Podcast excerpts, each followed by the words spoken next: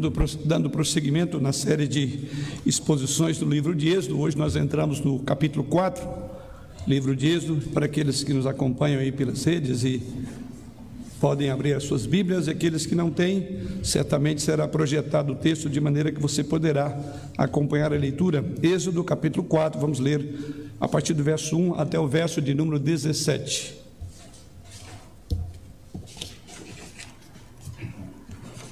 Livro de Êxodo, capítulo 4, a partir do verso 1 até o verso de número 17. Assim nos diz o Senhor através da sua palavra.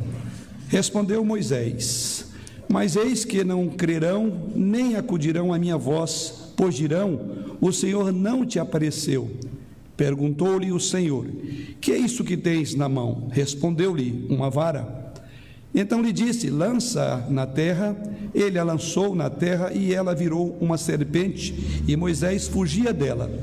Disse o Senhor a Moisés: Estende a mão e pega-lhe pela cauda. Estendeu ele a mão, pegou-lhe pela cauda e ela se tornou em vara.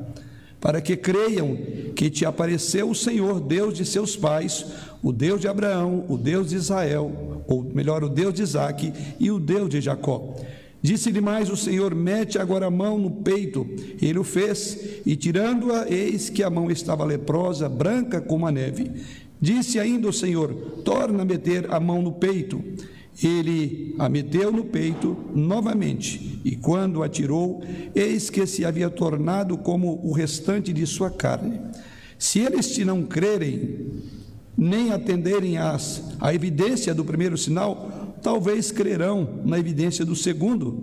Se nem ainda crerem mediante esses dois sinais, nem te ouvirem a voz, tomarás das águas do rio e as derramarás na terra seca, e as águas do rio tomar que do rio tomares, tornar-se-ão em sangue sobre a terra. Então disse Moisés ao Senhor: Ah, Senhor, eu nunca fui eloquente nem outrora, nem depois que falaste a teu servo, pois sou pesado de boca e pesado de língua. Respondeu-lhe o Senhor: Quem fez a boca do homem? Ou quem faz o mudo, ou o surdo, ou o que vê, ou o cego? Não sou eu, o Senhor? Vai, pois, agora, e eu serei com a tua boca e te ensinarei o que hás de falar.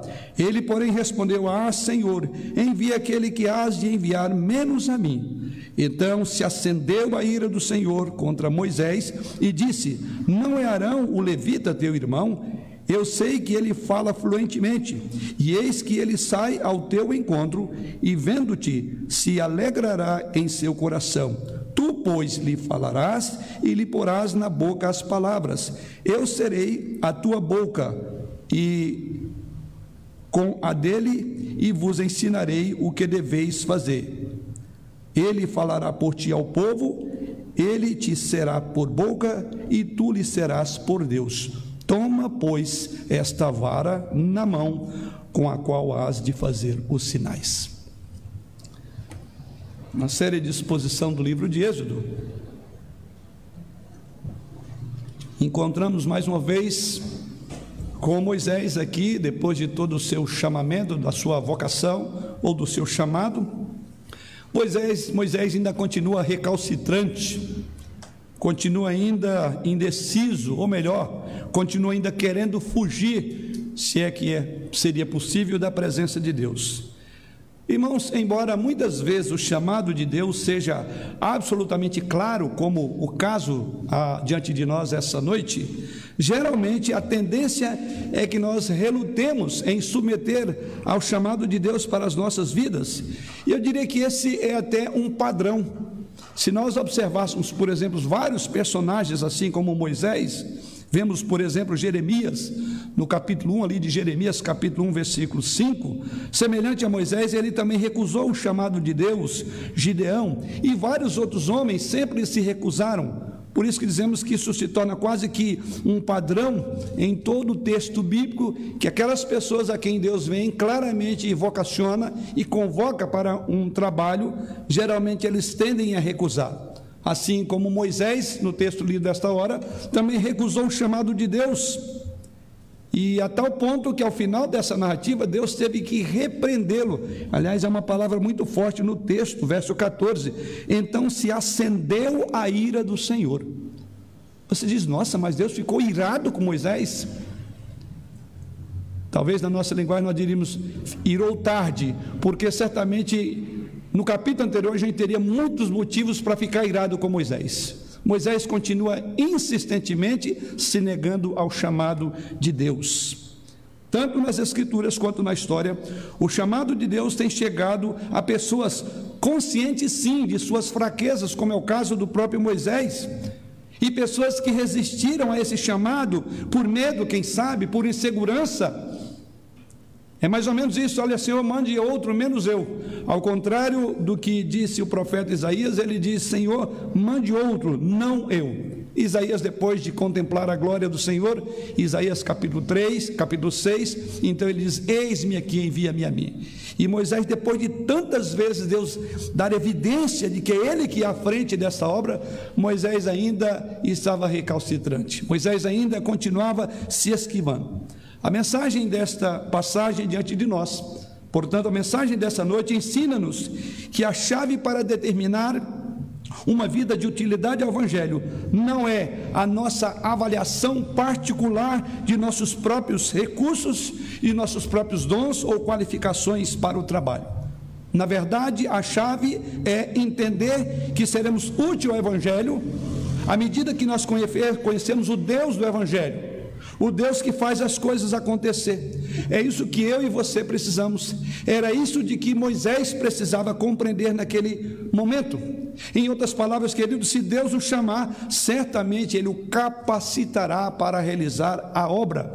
Deixe de estar preocupado com você, mas esteja mais atento àquele que te convoca, te vocaciona, faz o chamado a você certamente Deus te dará tudo o que for necessário para você cumprir. Então eu diria que o chamamento, a capacitação é problema de Deus e cabe a você atender o seu chamado. É nosso dever atender o chamado.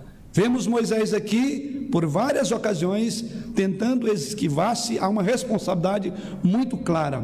Essa é a lição que temos diante de nós essa noite. E você pode observar que ela começa lá no capítulo 3. Vamos então entender por que, que Deus chega a esse ponto do verso de número 14. Para compreender, porque Deus irou-se, observe então que lemos no capítulo 3, versículo de número 11. Está lá Deus já chamando Moisés, depois que ele tem aquela aparição na sarça, conforme aprendemos na semana passada. E no verso 11, então é dito lá: Então disse Moisés a Deus: Quem sou eu para ir a Faraó e tirar do Egito os filhos de Israel? E veja, por que, que Moisés faz isso? Porque no verso 10 Deus diz: Vem agora e eu te enviarei a Faraó. E quando Deus diz vem agora, é porque Deus havia revelado, lembra semana passada os nomes de Deus? Deus se revela, Deus diz quem Ele é, o poder que Ele tinha, que a sarça ardia e não se consumia, porque a combustão dela era o próprio Deus. Então, mesmo depois de revelar, Deus diz agora: vem e eu te enviarei. E aí vemos o verso de número 11, Deus então, Moisés diz: Quem sou eu para ir a Faraó? Observe que Moisés tira o foco de quem era Deus para dizer: Quem sou eu? Agora, caminhando para o nosso texto, no capítulo que lemos aos irmãos, logo no primeiro versículo diz lá: Respondeu Moisés: Mas eis que não crerão nem acudirão à minha voz, pois dirão: O Senhor não te apareceu. Observe que Moisés está focado e centrado nele. Eu, no primeiro texto, ou no primeira, na primeira ocasião em que ele neg, negligencia ou nega ir, ele diz lá: Quem sou eu? Verso de número 11 do capítulo 3. E no verso de número 1 do capítulo 4, ele está dizendo mais uma vez: Não crerão nem acudirão na minha voz. Eu, eu e eu. Então, observe que esse é o foco de Moisés. E o que nós vamos aprender nessa noite é que quando Deus convoca Moisés, ele por cinco vezes apresenta objeções. Então agora é possível nós entendermos a expressão do verso 14 do texto lido essa noite. Então se acendeu a ira do Senhor, porque por cinco vezes Moisés se negou. No versículo 11 do capítulo 3 nós vemos isso, mas nós podemos prosseguir no versículo 13, ainda do capítulo 3. Vamos lá, prossigam aí e olhem para o verso de número 13. Disse Moisés a Deus: Eis que quando eu vier aos filhos de Israel e lhes disser: O Deus de vossos pais me enviou a vós outros, e eles me perguntarem qual é o seu nome, que lhes direi? Caminhando um pouco mais, nós vamos lá para o capítulo 4, agora no verso 10. Depois do verso 1, também demos lá no verso 10. Então disse Moisés ao Senhor: Ah, Senhor, eu nunca fui eloquente, nem outrora, nem depois que falaste a teu servo, pois sou pesado de boca. E por fim, no verso de número 13, ele, porém, respondeu: Ah, Senhor, envia aquele que hás de enviar, menos a mim. Então se acendeu a ira do Senhor. Como nós falamos, se fosse qualquer um de nós, a nossa paciência, na linguagem comumente, já tinha torrado há muito tempo por cinco vezes. E em cada uma dessas vezes, Deus apresenta a qualificação não de Moisés, mas a dele. Então Moisés perdeu o foco daquele que chamava para ele, aquele que era o chamado para aquele ministério, para aquele trabalho. É notável como Moisés é inflexível em sua recusa por cinco vezes. Mas eu diria que ainda mais notável, no entanto, é a resposta de Deus para cada uma das ocasiões que ele se tornou inflexível. Contundentemente, a cada objeção levantada por Moisés até aqui, que começa no capítulo 3 e caminha pelo capítulo 4, Deus exibe, por assim dizer, diante de Moisés, sua perfeita suficiência para cada desafio. Deus haveria de fornecer o equipamento e Moisés simplesmente deveria atender a chamada, porque é nos dito no capítulo 4 ainda, depois que acende-se a ira de Deus, e lá no verso de número 17 do capítulo 4, Deus diz: Toma, pois, esta vara na mão com a qual hás de fazer os sinais. É uma afirmação, é uma expressão muito forte, como a do versículo 10 do capítulo 3. Vem agora e eu te enviarei. Toma a vara, vem agora. Em outras palavras, o que Deus está mostrando a Moisés: Moisés, eu sou suficiente. É o tema nosso desta noite. Deus é suficiente para o nosso chamado. E a primeira coisa que podemos observar no texto é que Deus é suficiente para as qualificações do serviço ao qual através do qual vamos servi-lo. Observe que é exatamente isso. Vamos dar uma olhada mais uma vez no capítulo 3, no versículo 11, quando Moisés alega a sua dificuldade, dizendo: Quem sou eu para ir a Faraó? Observe que Deus responde a ele no verso de número 12, dizendo: Deus lhe respondeu: Eu serei contigo, e este é o sinal que eu te enviei. Depois de haveres tirado o povo do Egito, servireis a Deus neste monte. monte. Ou seja, Deus era suficiente para qualificar Moisés para o trabalho ao qual ele estava chamando Moisés. E é assim que nós olhamos, quando Moisés apresenta uma objeção, ele diz: Eu, como eu te revelei através do meu nome. No capítulo 3, versículo 10, vemos aí que Deus então envia Moisés para ser o libertador de, do Egito de Israel no Egito. Mas Moisés, olha, verso de número 10, ele responde com uma objeção, e a objeção dele está centrada nele, e ele diz: Quem sou eu para ir tirar? Quem sou eu para ir a Faraó e tirar do Egito os filhos de Israel? E a resposta de Deus no versículo 12, você pode notar, é um redirecionamento de Moisés para Deus. O que Deus está dizendo é: tire o foco de você, você não entendeu ainda. Você está preocupado com quem você é. Eu não estou preocupado com quem você é. Mas é o meu nome que está nisso. E você precisa de olhar para mim, porque eu é que qualifico. E aí então entramos nessa primeira perspectiva do texto. Eu, Deus era sim e é suficiente para a qualificação que Moisés julgava não ter. Ele dizia, eu não tenho. Deus diz, realmente você não tem mesmo. Mas não é você, Moisés, sou eu. É o meu nome que está empenhado nisso. E aprendemos essa semana passada dos nomes que Deus usa ali. E em cada nome existe aspecto revelador, é um sinal, é aquilo que descreve quem é Deus. E Moisés não tinha entendido. Na verdade, esta é a sua resposta todas as vezes que Moisés se opõe. O que, o que Deus está dizendo: olha, Moisés, você está fazendo a pergunta errada, Moisés. Você ainda não entendeu. Você está pensando em si mesmo. Você está pensando, e quando você olha para si mesmo, você está olhando a sua pequenez, a sua fraqueza, a sua inadequação em comparação com uma poderosa e majestosa obra. Sim. Então Moisés se pensava e se via num contexto de uma escravidão de 400 anos, no maior império daquela época.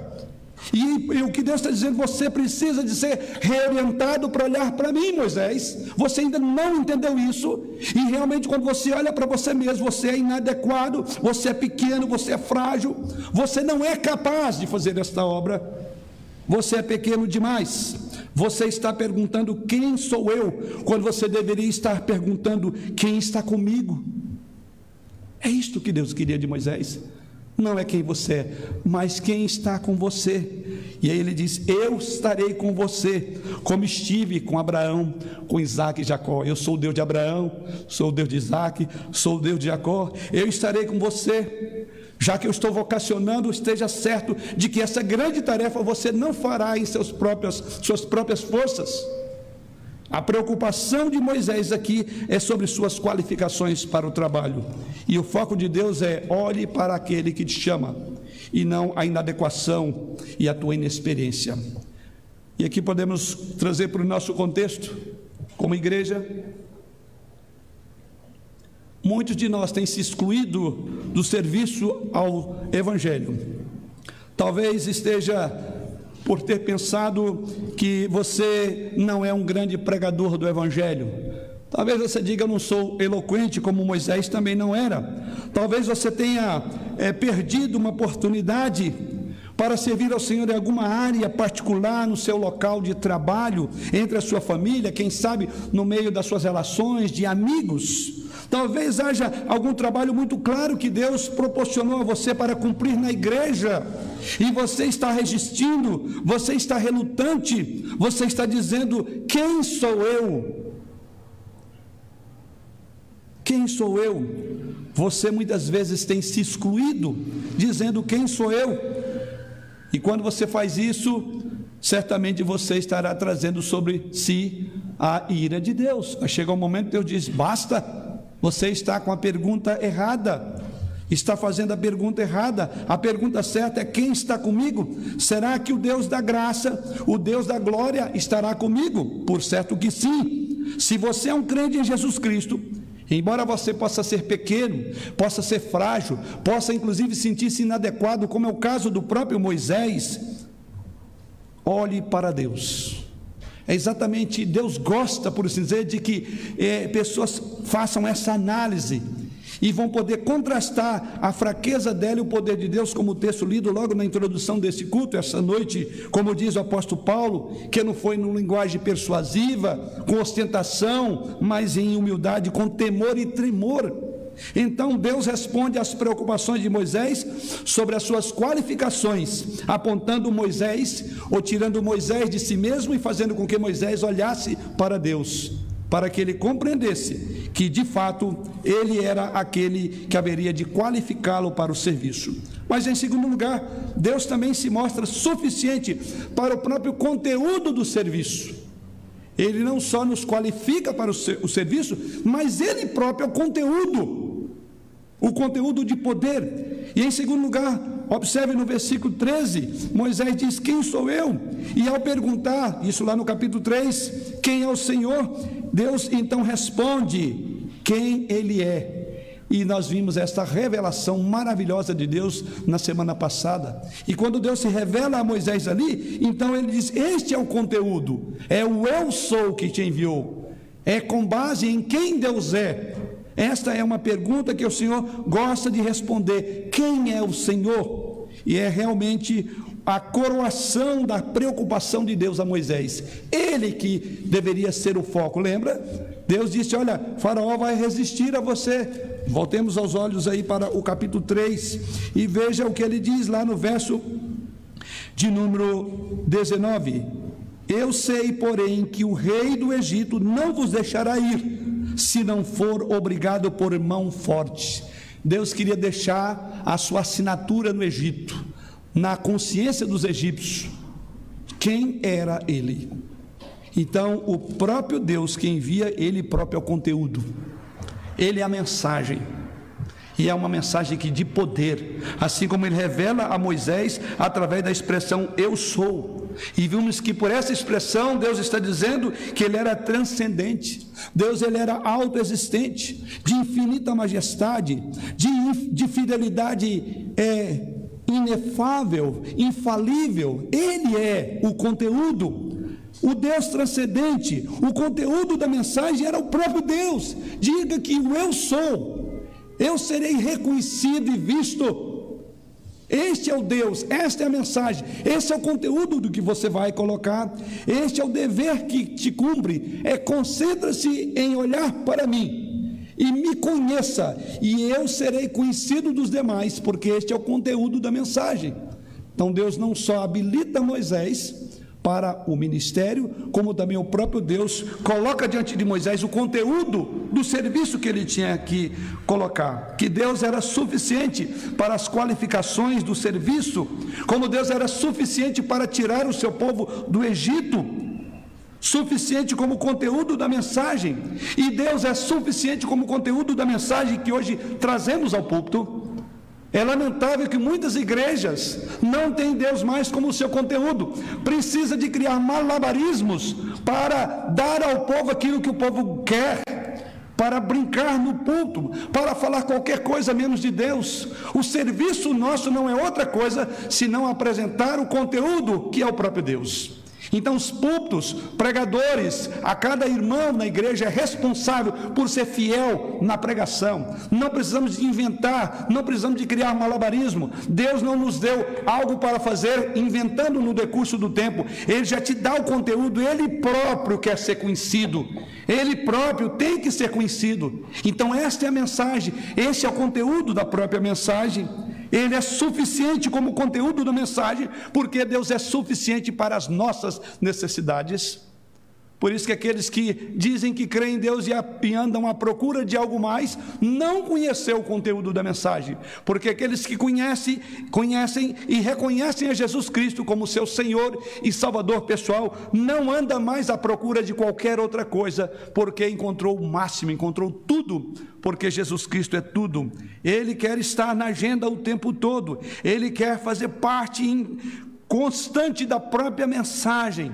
Por isso que sempre temos que nos preocupar quanto ao conteúdo daquilo que pregamos. O mundo está cansado de uma fala que não transforma, de conversas que entreterem os seus telespectadores em igrejas, mas não transformam vidas. E é isso que Deus quer. Fale de mim. É o eu sou. Você vai me vai me mostrar ou vai mostrar ao povo de Israel, como também aos egípcios, quem de fato eu sou. Você já compartilhou o seu testemunho? É uma coisa boa fazer isso. Falar sobre Deus, como Deus te salvou em sua soberana graça. Pergunte a si mesmo, no entanto, se quando você conta uma história, quem é o personagem principal da história da sua conversão? Lamentavelmente existem alguns movimentos que a ênfase é eu era isto, eu fui aquilo, e eu fiz, eu aconteci, e no final lá, Deus me salvou. Eu costumo até usar uma expressão a título de brincadeira, dizendo que isso não é um testemunho, é um testemunho. É triste. Pessoas que ficam, inclusive, é, se expondo publicamente, dizendo de todas as suas. Ah, de todos os seus momentos de vida torpe longe do Senhor, e aquilo toma o tempo todo de uma, inclusive em alguns movimentos, isso é a mensagem, não é Deus. A mensagem é quem eu fui, quem eu era. Não há dúvida que é maravilhoso saber o que Deus fez de transformação nas nossas vidas, mas isso não é conteúdo, porque essas pessoas, via de regra, deixam para no finalzinho dizer: Jesus Cristo me salvou. Mas eu quero ouvir de Jesus, não é o que você é hoje, mas quem é que fez você ser o que é? Então vamos gastar o nosso tempo não num testemunho, mas no testemunho quem Deus é. É isso que as pessoas precisam, é isso que deve fazer parte do nosso vocabulário comum. Quem Deus é? Fale isso, porque este é o conteúdo que Moisés tinha que colocar. O peso da mensagem era quão maravilhoso era o nosso Deus. Quem era o nosso Deus? E o Egito precisava de saber aquilo. O povo de Israel não tinha mais noção. 400 anos se passaram. Eles perderam a percepção do Deus de Isaac, de Abraão e de Jacó. Então era necessário que Deus agora colocasse colocasse-se como a própria mensagem, como o próprio conteúdo do serviço. Sim, Deus é suficiente para as nossas qualificações para realizar o trabalho, mas Deus também é suficiente para o conteúdo do nosso serviço. E em terceiro lugar, Deus também é suficiente para dar credibilidade ao nosso serviço. Veja que Moisés estava preocupado com a sua credibilidade. E a considerar quem foi Moisés até aqui, não tinha crédito nenhum. Não foi isso que nós vimos nas últimas semanas. Observe depois da terceira objeção de Moisés, e ela encontra-se no capítulo 4, versículo 1. Aqui temos a terceira objeção. Desculpe. Quando ele diz lá: Mas eis que não crerão, nem acudirão à minha voz, pois dirão: O Senhor não te apareceu. A resposta de Moisés, na sua terceira objeção, mais uma vez é sobre a sua inadequação. Olhe para ele desta vez no versículo 1. Deus mostrou-se suficiente para as nossas qualificações para o serviço, como fez para Moisés. Deus mostrou a Moisés até aqui o suficiente como conteúdo do serviço, mas agora Deus estava dizendo: Eu sou suficiente para dar crédito ao teu trabalho. Ou melhor, você só terá crédito com base naquilo que eu farei através de você. Esse era o grande medo de, o medo de Moisés. E Moisés expõe esse medo, e é um medo que ele carrega não de pouco tempo. Passaram-se mais de 40 anos no anonimato, um homem de 80 anos agora. E quem foi Moisés até aqui? Um príncipe que não chegou a reinar no Egito, que tentou matar um egípcio e agora era perseguido pelos próprios egípcios não tinha crédito no meio dos israelitas, então é natural que ele diga: é, não acudirão à minha voz, pois dirão: o Senhor não te apareceu. Ou seja, Moisés não era digno de crédito pelo que acontecera com ele até aqui. Deus então mostrou-se suficiente para qualificá-lo, e agora dessa vez ele mostra que ele seria suficiente para dar crédito a Moisés. Esse era o grande medo de Moisés, preocupado de que ninguém haveria de ouvi-lo. Diz ele: ninguém vai acreditar em uma única palavra que eu digo, Senhor. Tentei salvar Israel e o Senhor se lembra o que, que deu? Veja o que, que aconteceu comigo, é o que Moisés está dizendo: um desastre. Achei que eu era o libertador e matei aquele egípcio e me dei mal, tive que fugir, então sou um foragido. Os israelitas me rejeitaram. Os egípcios ainda estão me procurando, estão à caça de mim. Aqui estou eu agora no deserto, cuidando de, de, de ovelhas. Quem vai acreditar em uma única palavra que eu digo? Moisés, você não é a base e você não tem crédito, o crédito é meu. Porque Deus certamente era suficiente para dar crédito a que Moisés falasse. E aqui Deus vai apresentar como ele faria isso. E aqui vemos aqui três milagres extraordinários na narrativa bíblica. Assim, em resposta a essa inadequação de Moisés, a preocupação de que de fato ninguém ia dar crédito a ele, assim Deus então apresenta três milagres. E eles vão aí dos versos 2 até o verso de número 9. E o primeiro milagre nós encontramos aí nos versos 3 a 5. E assim nos diz o texto sagrado: Para que creiam, já que o problema dele é que as pessoas não haveriam de crer no que ele falasse, porque não dariam crédito a ele. Deus diz a Moisés: Para que creiam que te apareceu o Senhor, Deus de teus pais, o Deus de Abraão, o Deus de Isaac, o Deus de Jacó, disse-lhe mais o Senhor: Mete agora a mão no peito Desculpe, vou voltar no verso de número 3. Então lhe disse: lança na terra. Ele lançou na terra e ela virou uma serpente e Moisés fugia dela. O que Moisés lançou? O verso número 2 diz que era uma vara que ele tinha em suas mãos.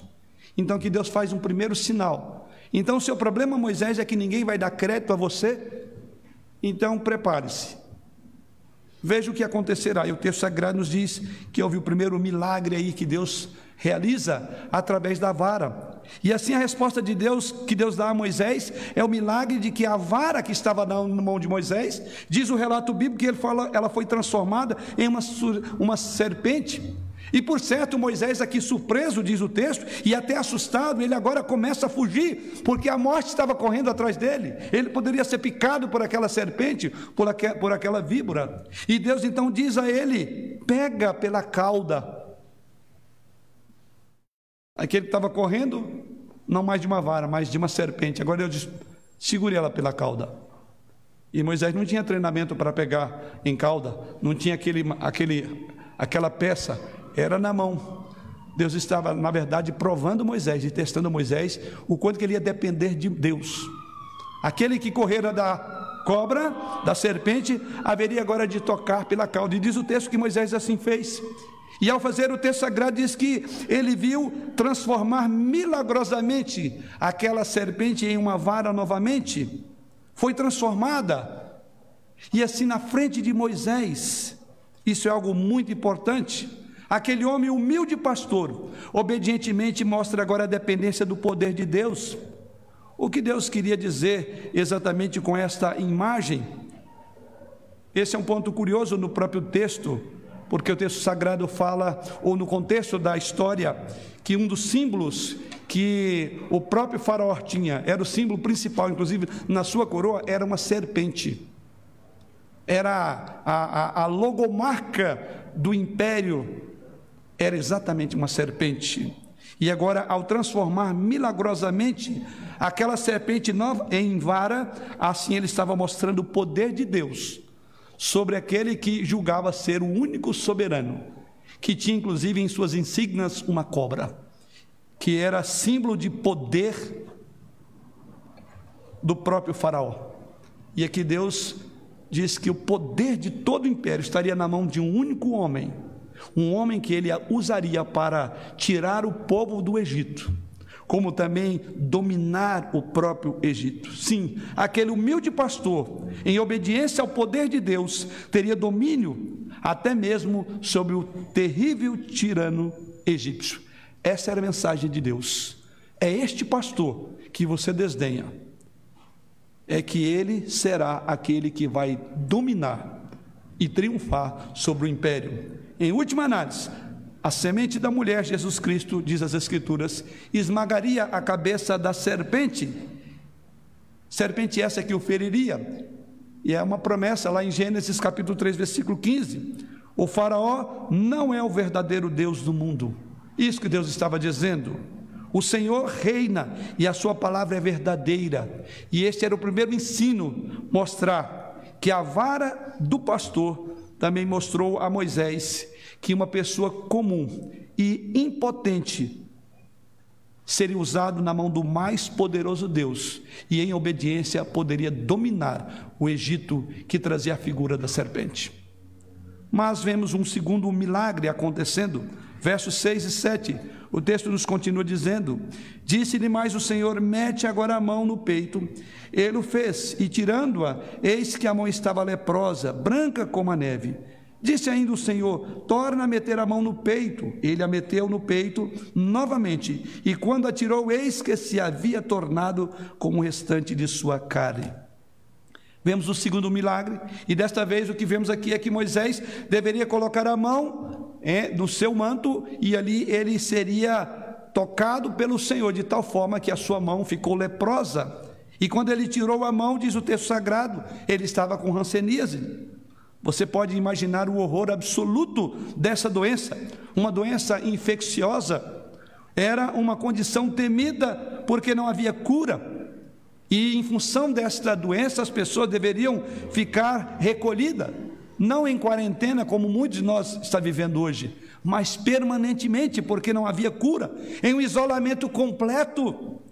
E por esse sinal, então, que Deus estava ensinando, Deus estava provando que ele, na verdade, pretendia que Moisés aprendesse que Deus pode impor e aliviar julgamentos mais severos. Ele impõe e ele tira ele mata, ele vivifica. O poder é dele. Assim como ele tinha removido Moisés do Egito e atestando assim o seu poder supremo sobre o próprio Egito. Agora, tirando ele da corte de Faraó, assim como o seu povo Israel, que estava no cativeiro ali no Egito, haveria também de Deus tirar Um povo que por centenas, centenas de anos permaneceu ali em escravidão. E aqui está agora Deus, o Deus de Moisés, que estava com Moisés, que trazia a mensagem de que ele detém o poder de ferir e de curar. A vida e a morte, a misericórdia e a ira são dele. E essa era a grande mensagem, e seria a grande mensagem em todo o livro de Êxodo que Deus estaria julgando e libertando o seu povo em todo o tempo, como de fato isso aconteceu. Mas os versos 8 e 9 que Deus coloca é: se nem ainda crerem mediante esses dois sinais, verso de número 9: nem te ouvirem a voz, tomarás das águas do Nilo e as derramarás na terra seca, e as águas que do rio tomares tornar-se-ão em sangue sobre a terra que vemos que agora vem o milagre da água transformada em sangue. E aqui é o terceiro sinal. E mais uma vez é curioso por que, que Deus vai usar esse sinal. Porque os egípcios adoravam o Nilo como um Deus. O Nilo era a fonte de fertilidade da terra em toda aquela região. Mesmo enquanto outras nações sofriam de seca e fome, o Egito era fértil e era rico em seus recursos por causa do Nilo. O Nilo era adorado. Deus vai tocar naquilo em que eles confiavam, que eles depositavam a esperança. Deus vai tornar a água potável inapropriada. Ela vai cheirar mal, sangue. Aqui está Yahvé. Aqui está o Senhor reduzindo o Nilo a sangue em uma palavra, ele transforma a vida do Egito em nada, tudo aquilo em que eles confiavam, o Deus do Egito. Mais tarde, inclusive, nós sabemos que essa seria uma das pragas. O Nilo e todas as águas do Egito temporariamente em sangue, para mostrar aos egípcios que Deus de Moisés era o único Deus verdadeiro. Como assim ele afirma no capítulo 7 desse mesmo livro, os versos 14 em diante realizar este milagre na frente dos anciãos, porque o texto sagrado diz: se mesmo assim os anciãos não crerem, então realizar esse milagre na frente dos anciãos revelava que o poderoso poder do Egito não era páreo para o poder de Deus. E o próprio povo de Israel tinha que ver isso, os anciãos de Israel tinham que ver isso. Então, esses três sinais, eles são pedagógicos, eles mostram que o poder era da mão do Senhor. Então aqui vemos exatamente este ponto, que Deus era suficiente para dar credibilidade ao trabalho de Moisés. Como Deus é suficiente para dar credibilidade ao nosso trabalho. Mas caminhando um pouco mais, podemos observar também que Deus é suficiente para a nossa competência para servi-lo. Moisés até aqui se julgava um homem incompetente, incapaz ele não conseguiria, segundo ele. E aqui Deus mais uma vez mostra que ele era suficiente, não apenas para as qualificações, não apenas para o conteúdo, para a credibilidade, mas em quarto lugar, Deus era suficiente para a competência. Moisés se julgava incompetente, aliás, ele mostrou isso aqui por cinco ocasiões distintas. Mas Deus olhe para esta objeção de Moisés do versículo de número 10 do capítulo 4. Então disse Moisés ao Senhor: Ah, Senhor, pela quinta, pela quarta vez consecutiva. Olha que ele agora já muda o assunto. Ele diz: Ah, Senhor, eu nunca fui eloquente, nem outrora, nem depois que falasse a seu servo, pois sou pesado de boca e pesado de língua. Ele mudou um pouquinho a argumentação. Ele não convenceu a Deus nas suas três primeiras argumentações. E a sua quarta argumentação agora diz: Não, na verdade é o seguinte, eu tenho um problema. É como se Deus estivesse ouvindo ele falar agora, fala, na verdade eu esqueci, tem outra desculpa que eu tenho que dar. Eu tenho um outro argumento, sabe? Pensando bem, eu, eu não, não nasci para isso. Eu não sou eloquente, eu vou ter que falar para a corte, eu vou falar para o povo de Israel. São duas milhões de pessoas. Como que eu vou falar para esse povo todo? O senhor já notou que eu sou pesado de língua? E aqui então Deus fala, na verdade, você está preocupado que você não é competente, você não está qualificado. O Senhor pode ver, ele disse que eu não sou eloquente. Claramente ele estava dizendo, Senhor, eu sou impróprio para esse tipo de dever. Talvez ele tivesse uma gagueira, alguns julgam que era um problema, quem sabe ele tropeçava na língua. Talvez ele possa pensar assim: olha, na verdade, até para falar em grupos pequenos eu sou capaz, mas falar para um número grande de pessoas não é comigo. Eu não sou orador, não tenho um timbre de voz, não sou eloquente. Seja qual for o caso, Moisés argumenta agora, mais uma vez, dizendo: eu não posso obedecer porque eu sou incompetente para o trabalho. Os irmãos percebem que Moisés sempre foge, Deus está mostrando quem ele é, e Moisés volta para si e diz: Eu não consigo, eu não posso. Você pode conhecer o, o sentimento de Moisés, certamente. Talvez você deve se lembrar daquele momento em que você teve uma oportunidade de apresentar o Jesus Cristo a uma pessoa e a sua voz falhou, o seu coração acelerou, você começou a suar frio nas mãos, porque na hora parece que deu um branco, você não sabia o que falar. É mais ou menos isso. Talvez você tenha dito, eu sou muito ruim de discurso. Eu prefiro que as pessoas vão lá na igreja para ouvir a pregação de estilo já pronta ou eu não sei como ensinar o texto. Um grande pregador, alguém falou que a sua igreja, qual era o, o, o Qual a razão de ter uma igreja extremamente dinâmica e tão atuante na pregação do Evangelho? E ele disse que, na verdade, todos os crentes, os 400 membros daquela igreja, eles replicavam aquele sermão de domingo durante toda a semana. Então o alcance era extraordinário. Você pega isso e multiplica, então você já tem ele pronto. E hoje até já tem as divisões que vocês devem estar acompanhando aí do lado. Fica mais fácil ainda. Então você não precisa de estudar, alguém vai estudar por você. Você então não pode dizer eu sou ruim de discurso, eu não sei explicar um texto. Você pega a nota, seja o que for. Há outras pessoas, talvez você diga que são melhores do que eu. Será que Deus está errado em te chamar? Será que ele não entendeu que você é pesado de língua? É mais ou menos isso que Moisés está fazendo. Bem, Deus não está impressionado com a sua desculpa. Como não estava impressionado com a desculpa de Moisés? Nem nos lábios de Moisés, certamente nem dos nossos lábios, se somos pesados ou não de língua. Veja o que ele diz no verso de número 11. Respondeu-lhe o Senhor: Quem fez a boca do homem? Ou quem faz o mudo, ou o surdo, ou o que vê, ou o cego? Não sou eu, o Senhor?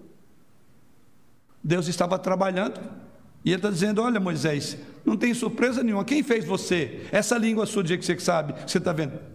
Não tem nenhuma surpresa, porque eu que fiz assim. Eu faço surdo, eu faço surdo, cego, o mudo.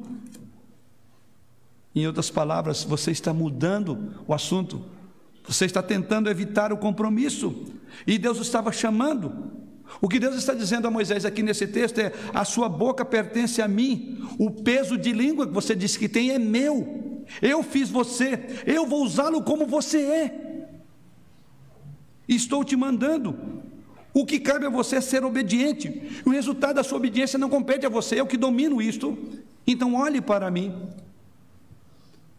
O apóstolo Paulo conhecia bem essa lição. Na primeira epístola dele aos Coríntios, no capítulo 2, versos de 1 a 5, que já foi lido no texto inicial, o que vemos ali é que Paulo mostra que Deus se deleita em tomar línguas pobres, gaguejantes, para preenchê-la com a palavra que é poderosa. Como Paulo diz que ele não foi com linguagem persuasiva, mas foi com temor e tremor.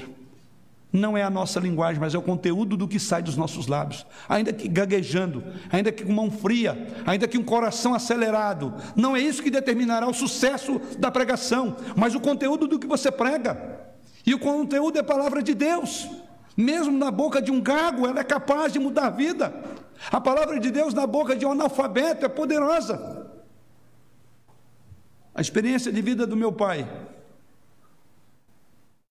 Sempre ele nos contava isso, que quando ele conheceu o Evangelho, ele era conhecido como professor da cidadezinha do interior de Goiás, o grande professor Sandoval, um homem muito dado aos, à cultura, conhecedor, estuda, estudante, inclusive foi dono de uma escola. E uma pessoa muito simples daquela cidade via que meu pai, apesar de ser bem sucedido na área da educação naquela região, inaugurando a primeira escola de toda aquela região, era admirado, porém um homem entregue à bebida, um homem que vivia na sarjeta por causa da bebida.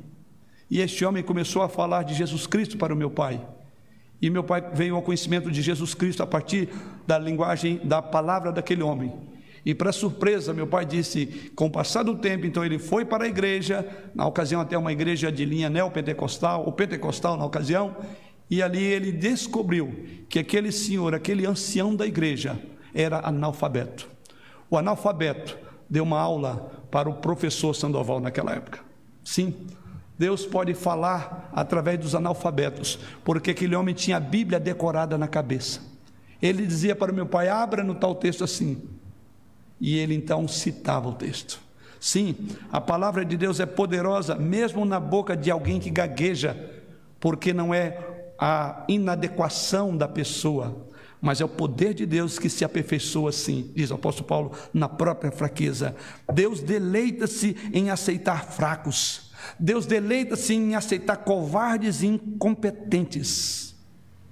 É o que dizemos a nós mesmos, não é isso que muitas vezes somos? Fracos covardes, incompetentes, e Deus gosta de usar as nossas fraquezas para que o poder dele se aperfeiçoe exatamente na fraqueza do pregador. Então o que cabe a você é pregue a Cristo, enche a boca de Jesus Cristo, faça isso com hesitação, faça isso limitadamente, se precisar, mas anuncie Jesus Cristo, porque Ele é o conteúdo, Ele é a base ele é que habilitará lábios que tropeçam no falar. Moisés apresentou a sua justificativa e Deus mais uma vez desqualificou, porque Deus era suficiente para dar capacidade a alguém que se julgava incompetente. E por fim, Deus é suficiente para o nosso compromisso no seu serviço. Deus é suficiente para as nossas qualificações para o nosso conteúdo, para a credibilidade ao nosso serviço, para a competência do nosso serviço e, finalmente, Deus é suficiente para o nosso compromisso no serviço dele. Pobre Moisés está aqui agora no fim de suas argumentações. Veja agora no verso de número 13. Ele, porém, respondeu: Ah, Senhor. Mais uma vez: Ah, Senhor envia aquele que has de enviar menos a mim. Ou seja, eu já não tenho mais desculpas para dar, mas faz o seguinte: envia outro, mas não envia a mim. Envia-me, envia outro, mas não a mim. Deus era suficiente, sem desculpa.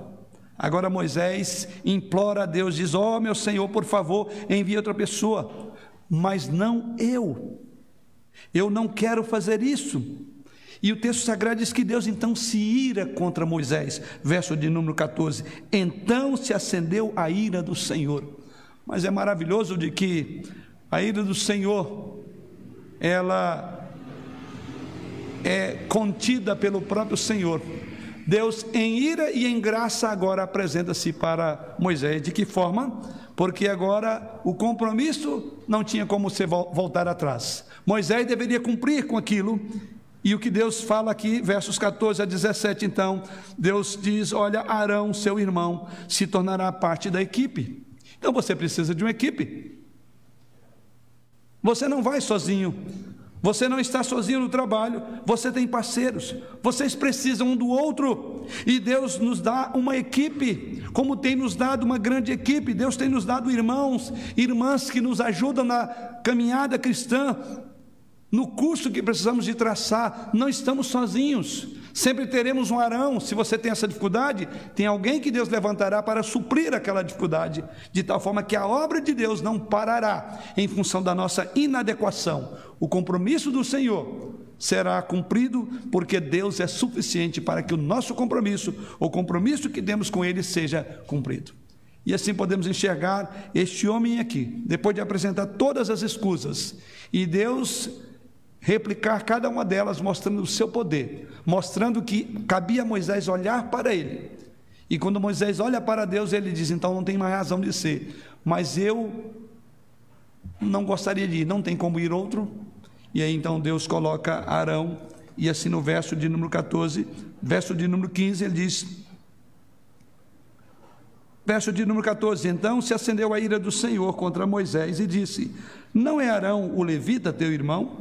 Eu sei que fala fluentemente, e eis que ele sai ao teu encontro, e vendo-te te alegrará em seu coração. Tu, pois, lhe falarás e lhe porás na boca as palavras. Eu serei com a tua boca e com a dele, e vos ensinarei o que deveis fazer. Ele falará por ti ao povo, e ele te será por boca, e tu lhe serás por Deus. E no fim, Deus diz: Toma, pois, esta vara da tua mão, com a qual has de fazer os sinais. Enfim, como Deus diz: Chega. Deus poderia ter destruído Moisés ali, mas vem a graça de Deus e diz: Não, eu vou colocar alguém para te ajudar. Você terá Arão. E agora aqui vemos como que Moisés vai agir. Mas esse é o tema da próxima semana, porque estamos caminhando pelo livro de Êxodo. Mas para concluir, vamos refletir sobre alguns pontos aqui. Primeira coisa, nós precisamos de olhar para Cristo e buscar a sua graça e em obediência servi-lo. Deus nos deu parceiros cristãos quando nos comprometemos com ele parceiros cristãos que vão estar conosco para que possamos correr a corrida cristã e cruzar a linha e ganhar o prêmio. Você então precisa de irmãos, todos nós precisamos de irmãos e irmãs. Deus, em Sua graça, em Sua suficiência, tem nos fortalecido através da comunhão da Sua igreja, no chamado de outros que estão conosco. Não estamos sozinhos, se temos uma língua pesada, certamente terá um arão que é eloquente para falar. Então, isso mostra que nós precisamos uns dos outros. Isso é parte graciosa da provisão de Deus, para que ninguém alegue dizendo: Eu não posso fazer nada. Você encontrará no reino de Deus, na igreja do Senhor, no local onde você serve ao Senhor, você encontrará um local, um, dentro desse reino, um serviço adequado na seara do Senhor. Significa com isso que nenhum de nós tem desculpas para permanecer de braços cruzados, porque a sua graça é suficiente para nós, como Deus foi suficiente para o chamado de Moisés. Que desculpas você hoje está é, colocando para continuar em sua desobediência? Como você tem tentado justificar a recusa de submeter ao chamado e à vocação de Deus em sua vida? Não há, querido irmão, limitação em você que Deus não possa suprir essas limitações. Seja você chamado para o ministério sagrado, para ser um, um homem de Deus de tempo integral, seja para servir ao Senhor num, num departamento dentro da igreja, em uma organização dentro da igreja, ou na própria denominação. Não há medo que você possa enfrentar, que Deus não esteja ali para te ajudar a superar esse medo. Não há nenhum vale escuro do qual não possamos passar em que a sua graça e o seu cajado haverá de nos consolar. Lembre disso. Nenhum desafio à sua mensagem que você não possa responder. Então, o que cabe a você é obedeça. Como diz o Senhor no verso 17: Toma, pois, esta vara na tua mão. E assim como ele diz lá no verso de número 10 do capítulo 3: Vem agora eu te enviarei. Ou seja, depois de todas as desculpas, é vá, faça a obra. O que não podemos é ficar parados. Como uma linguagem popular, manda quem pode, obedece quem tem juízo. Ele pode. E o que nós precisamos fazer é obedecer. As consequências, as implicações de atender o chamado do Senhor não cabe a nós. Moisés estava preocupado sobre ele e ele, até o momento que ele tirou o foco dele e viu que era Deus quem estava falando. Não é à toa que Deus irou-se, porque Moisés estava olhando para o lugar errado. Quando somos vocacionados, nós olhamos para nós. E a nossa resposta não será diferente da de Moisés: Quem sou eu? Não tem outro para ir? Dia 12 de agosto estaremos completando mais um ano do departamento missionário. E os campos já branquejam há muito tempo e tem faltado obreiros. Certamente muitos que ouvem nas nossas igrejas em todo o país têm se perguntado: quem sou eu? Será que Deus não pode enviar a outro? Pense nessa mensagem, pense nas implicações do que Deus fala a Moisés. Deus é suficiente para o seu chamado. Não olhe para quem você é, mas o Deus que te chama. E ao fazê-lo, certamente as suas inadequações serão preenchidas pela graça e o poder de Deus. É nessa sua fraqueza que Deus haverá de mostrar a sua glória. O que cabe a você é obedecer. Você tem um trabalho, eu e todos nós temos trabalhos. Tanto aqueles que trabalham no reino do Senhor de forma integral, como aqueles que trabalham para o Senhor em várias atividades e também servindo ao Senhor na igreja. O que está faltando a você para assumir a dianteira de um trabalho, de um projeto da sua igreja? Talvez você esteja aí como Moisés e cada dia apresentando uma desculpa. Moisés apresentou, apresentou cinco, e a razão da desculpa de Moisés é que ele olhava para si mesmo. Que não olhemos para nós mesmos, pois ao fazê-lo, a tendência é dizer: Eu sou inadequado. Obedeça olhando para cima. Obedeça olhando para longe de você, além de você. Obedeça olhando para o Deus de toda graça, o Deus que é suficiente, que é autoexistente. Olhe para Ele e não para si mesmo, porque o Senhor vai usá-lo para a glória dele e fará através de você algo inimaginável, como fez com Moisés. E todos aqueles que se colocaram Assim como aquela vara foi nas mãos de Moisés, Moisés foi na, nas mãos de Deus. Deixou ser moldado e utilizado pelo Senhor. Algumas aplicações. Primeiro, significa então que para servir a Deus de forma efetiva, dependa da sua presença e força e não de suas habilidades. Se você de fato quer servir ao Senhor de uma forma efetiva, dependa da força e da graça do Senhor e não das suas habilidades. Enquanto Moisés olhou para si, ele apresentou cinco razões pelas quais não era o homem chamado. Segunda aplicação: Deus muitas vezes chama você para fazer o que está além de suas habilidades e recursos. Sempre a obra vai ser grande, porque não há nada pequeno para um Deus tão grande. Deus é grandioso de tal forma que a obra que Moisés faria no Egito era gigantesca libertar dois milhões de pessoas que estavam há 400 anos no regime de escravidão para um império que nenhum outro haveria de dobrar, senão um único homem sendo usado nas mãos de Deus. Porque Deus muitas vezes tem nos chamado para fazer algo que de fato está além das nossas habilidades para mostrar que não somos nós quem fazemos, mas é o Deus quem nos chama e nos vocaciona. O Senhor muitas vezes tem que nos ensinar que não dependemos de sua que dependemos de sua presença, porque sem ele, disse Jesus Cristo em João 15, 5, sem mim nada podeis fazer. Que Deus nos chama para fazer sempre estará além das nossas habilidades naturais, ou como Paulo e Moisés, ele haverá de mostrar as nossas inadequações para aprender a confiar nele. E a terceira aplicação é que quando Deus te chama para fazer algo além de sua habilidade natural, não invente desculpas para não fazê-lo. Não invente desculpa. Deus tirou com Moisés e em graça arrumou parceiros para Moisés.